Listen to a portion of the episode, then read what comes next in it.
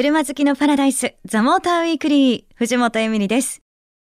えー、今日はですね、先週に引き続きまして、5月11日日曜日、横浜赤レンガ倉庫で行われました、ルボランカーズミート2014の模様をオンエアしていきたいと思います。あのー、今週はね、国際モータージャーナリスト清水和夫さんを迎えてお送りしたザ・モーターウィークリースペシャルトークショーの模様をお届けしたいと思います。さて、ルボランカーズミート2014ザ・モーターウィークリースペシャルトークショー。それでは、お待たせいたしました。え早速ゲストの方をお呼びしたいと思います。国際モータージャーナリストの清水和夫さんです。よろしくお願いします。こんにちは。清水さんよろしくお願いいたします。あ、じゃあどうぞお座りいただいて。はい、はいちょうどあの清水さんは今日成田に着かれて世界一周から戻られたばっかり。嫌だなと思いながらも西東の世界一周は結構寿命が縮まりましたね。そうだそうだ。今日はその世界一周の後にですね、うん、なんかあの早めに帰ってきてくださったいやたまたま追い風でヘルシンキからの JAL 便がちょっと早く着いたっていうだけで。そうなんですか。追い風なんです追い風だったと思いますけどね。そうなんですね、外出てないか分かんないけどね。眠くないですか、なんかもうぐじゃぐじゃですね今ね頭の中。本当ですか、うん、でもじっくりお願いしますね。はい、はい、ぜひ、よろしくお願いします さあということで清水和夫さんをお迎えしてお送りしています「ザ・モーターウィークリースペシャルトークショー」なんですが今日ですねこの「ルボランカーズミート2014」ここでお送りするのはキャデラックのお話でいきたいと思います。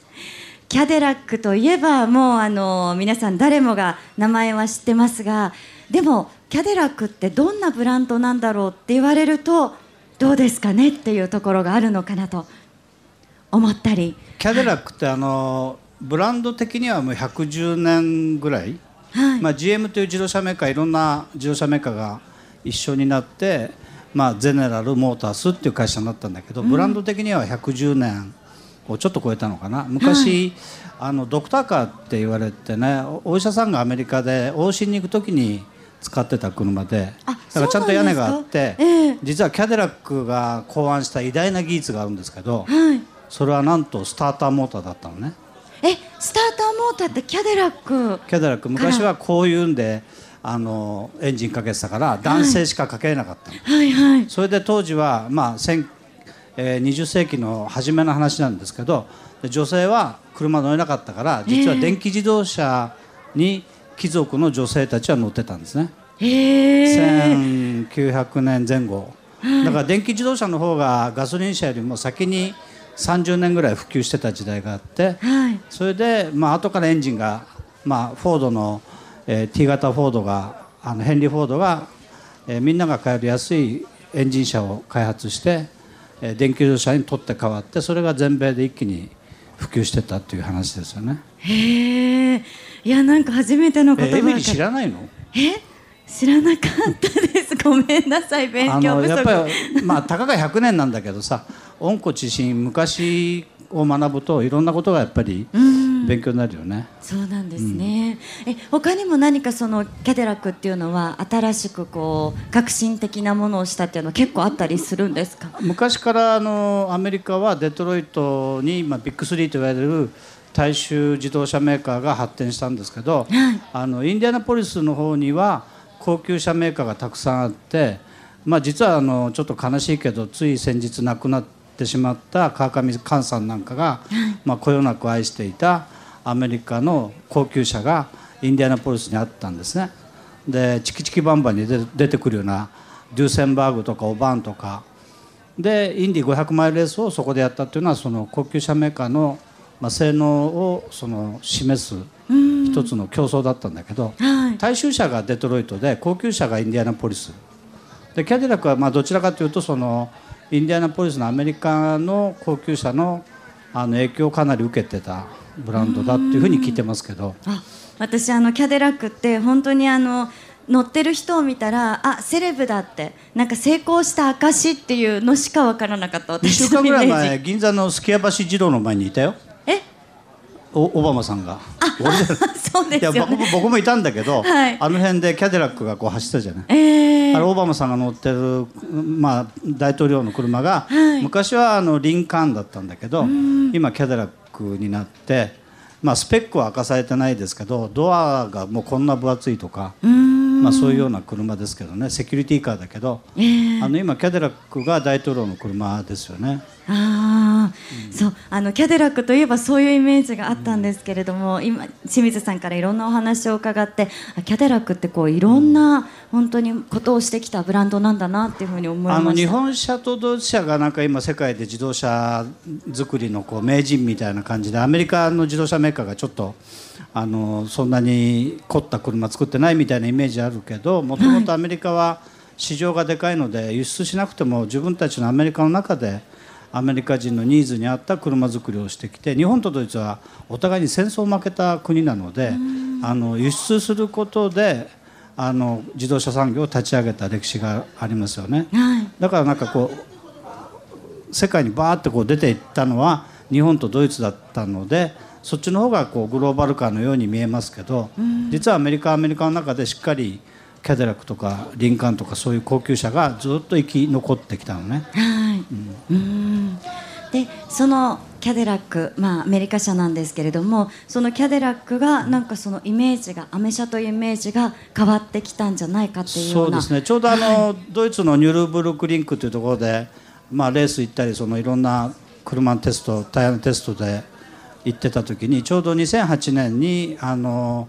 GM がこう破綻しましたよねチャプター11で。でその時に会社が一旦こう生産されますから、うん、えニュールのテストなんか真っ先にやめろってことに日本の常識だとなっちゃうんですけどあの時キャデラックは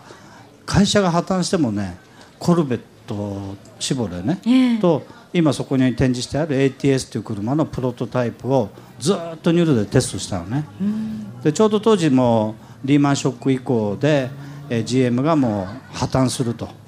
いうことが決まってもテストは続けず。だからその思い入れっていうのはすごいなっていうのは僕ら周りから見て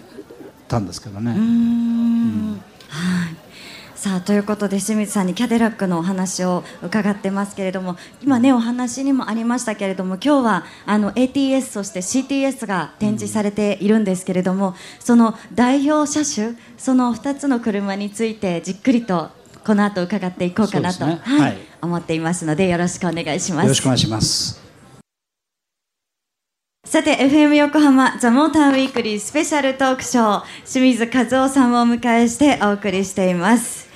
さあ、えー、先ほどは、まあ、キャデラックってこんなねブランドなんだこんなことをしてきたんだっていう話について教えてもらったんですけれどもここからはじゃあその代表車種ということで、えー、CTS と ATS の魅力を教えていただこうかなと思ってます。はいあのーはい、国際市場会が、まあ、あったんですけど実は GM ジャパンが気を利かせてドイツ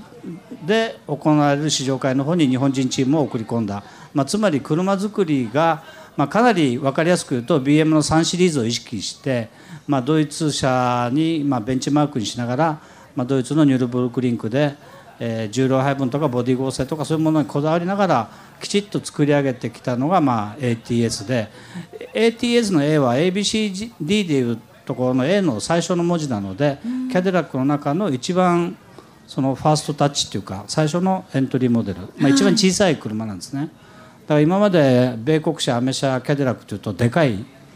まあ、昔はエルドラロとかものすごい全長5メートルを超える車たくさんありましたけどあの3シリーズ C クラスぐらいの大きさの車を作るということで BM の3をベンチマークにしてずっとドイツに腰を据えて開発をしてた。最初の車でしたね。であのまあ従来配分もきっちり5050なんですけどあの一定あの後で皆さん見てもらうと分かるんですけど、キャリパーがブレーキキャリパー キャリパーでかいですよね。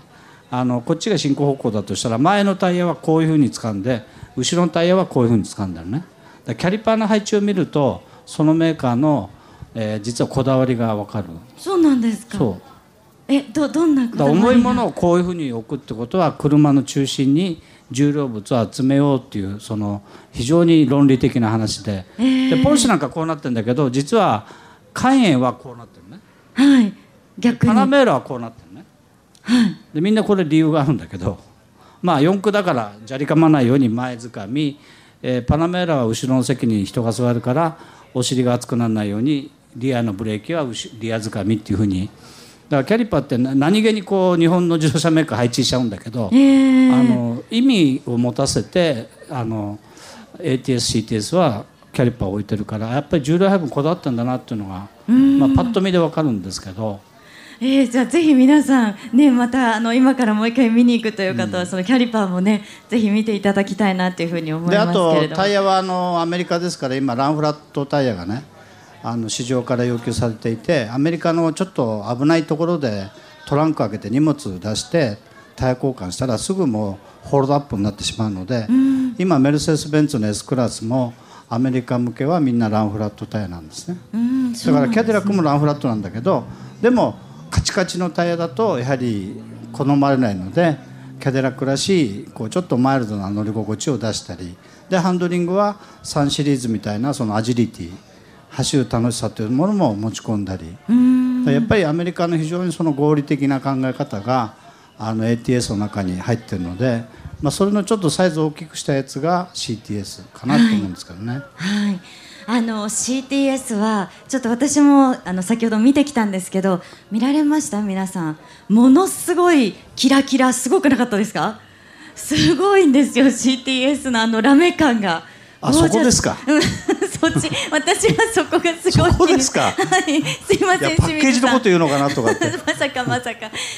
まずね見たらすごいんですもん。だ遠くからもすごい目立ってましたよ、うん、なんかねとってもそのなんでいい意味でですよ、うん、いい意味であの悪そうな華やかさっていうんですか、うん、惹かれちゃうそういうのに、うん、はいと思いましたけどね。すいません見た目だけの話です。あのちょっと内面的な話すると、はい、あのタッチパネルがこういろいろあってえー、車線から逸脱するとレーンキープレーン逸脱警報装置が鳴ったりするんですけどキャデラックはお尻の下にシートの下にあの振動モーターがあってね、うん、右の車線ずれると右のお尻がブルブルって震えて、ええ、左の車線ずれると左がブルブル。えそうなんですか？だからいつも車線またいでるとブルブルブルブル。お尻が。振動して。であとタッチパネルってあの結構頭くるカーナビはもういつ触ってもそのコマンドがいったかどうか分かんないものがあるじゃない、はい、キャデラックはコマンドを受けたらブルーンってタッチパネルが振動するのね。だからそういうところに人間と機械のインターフェースがよくできてるのね。うん。だからそういうところはやっぱアメリカらしくてあのまあさすが IT 企業がたくさんあるね。アメリカらしいなと。ハイテクを使うんだけど人間のインターフェース、まあ、アップルみたいなインターフェースをきちっと持ち込んだり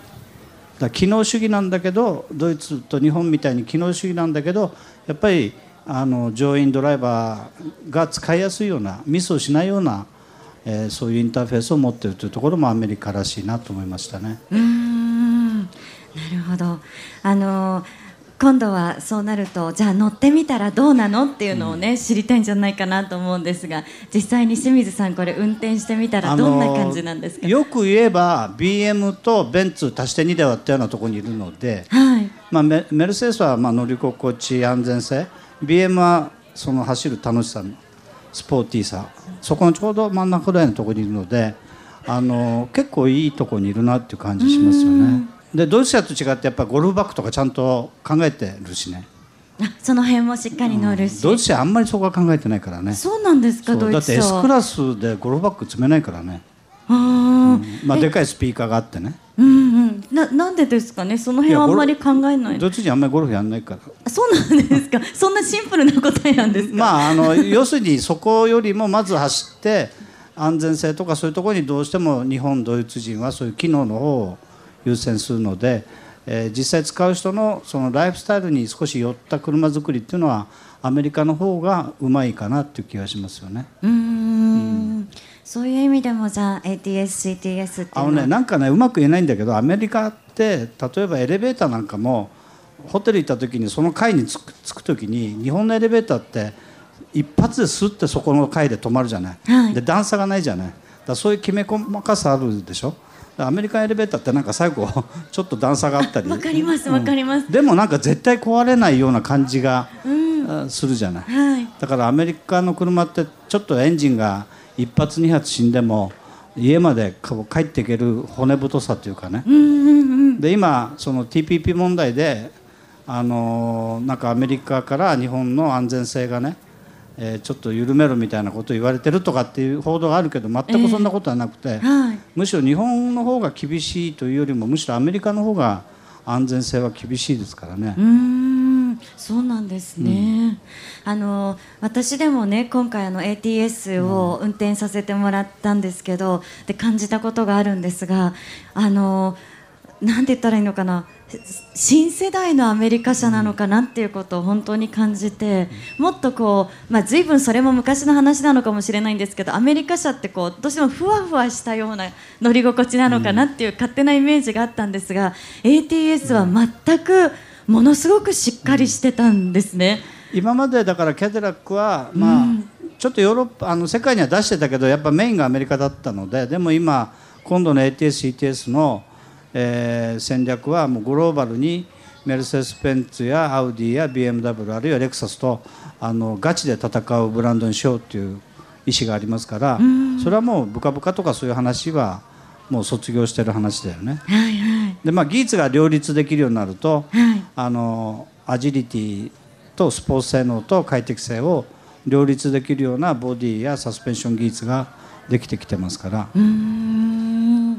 なんか楽しみですよねこれから。ら結構やっぱアメリカの車これからあのキャデラックだけじゃなくて GM で言えばシボレーとかあの食わず嫌いの人が多いと思うんだけど、はい。あの新しい世代の GM は面白いかなっていう気がするんですけどね。今 GM のトップは女性だからね。ええはい。あの彼女一生懸命やっぱり頑張って過去の海を全部出すっていうふうに言ってるしあのね女性が社長さんだっていうお話で私今回あれでした、ATS に乗って女性の方も好きじゃないかなっていうふうに勝手に思ったんですけど、見た目がねあんなに華やかで、だけど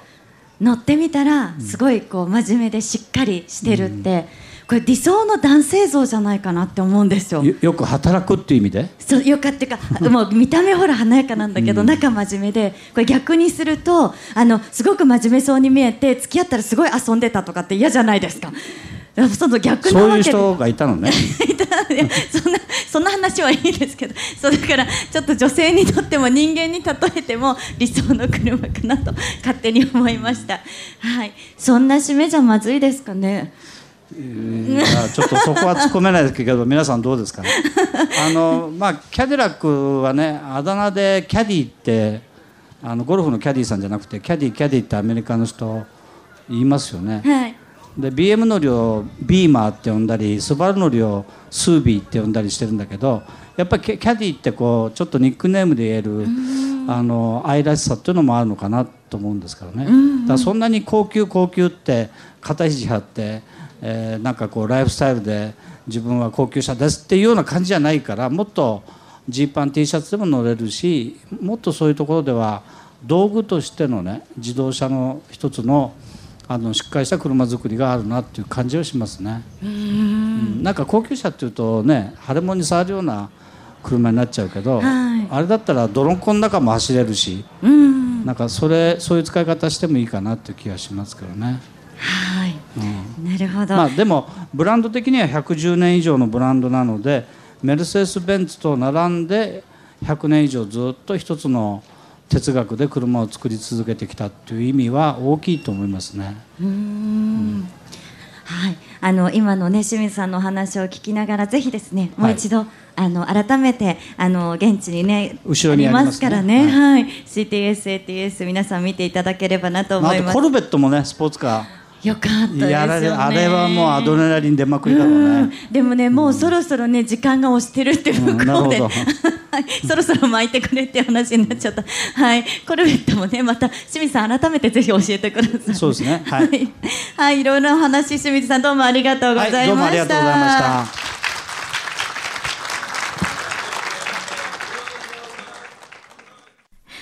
いやーなんかこうね改めてなんですけれどもやっぱりこう皆さんが目の前にいてそしてそこでこういうトークショーをするっていうのはなかなかね私はなかったのであのすごく思い出に残ってるのが清水さんが「えそこ?」っていう風にねあの言ってましたけどその時にリスナーさんもえ、何藤本エミリさんってそこ気になってんの？みたいな、ちょっとこう、苦笑いな感じが、皆さんでこう会場にあって、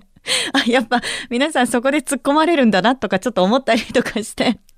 なんか、まあそういうのも含めてなんですけど、こう皆さんのね、反応を直接こういただけるというのか、まああの直接お会いして接することができてっていう中で、こういうふうにお話をさせてもらえたっていうのはすごくこう、やっぱいいなって思ったんですよね。嬉しいなと。なので、あの、ラジオでね、こうやって聞いてくださる方もちろんですけれども、ぜひあの、今後も実際にあの、皆さんにお会いできる公開録音、あの、また行っていきたいなっていうふうに、あの、思ってますので、ぜひね、その時もよろしくお願いします。で、あの、今回もそうなんです。結構たくさん番組ステッカーをあの、言ったらね、もらいましたっていうメッセージももらったんですけど、えー、公開録音の時はですね、あの、構成作家の Z がオレンジの T シャツを着てですね、ステッカーを持ってますので、えー、必ずその人がね、皆さんにステッカー配ってますので、ぜひあの、オレンジの T シャツを着た人がいたら、公開録音の時は集まってきてくださいね。はい、本当に皆さん来てくださってありがとうございました。それでは皆さん、良い休日ドライブを。ザ・モーター・ウィークリー。お相手は藤本エミリでした。また来週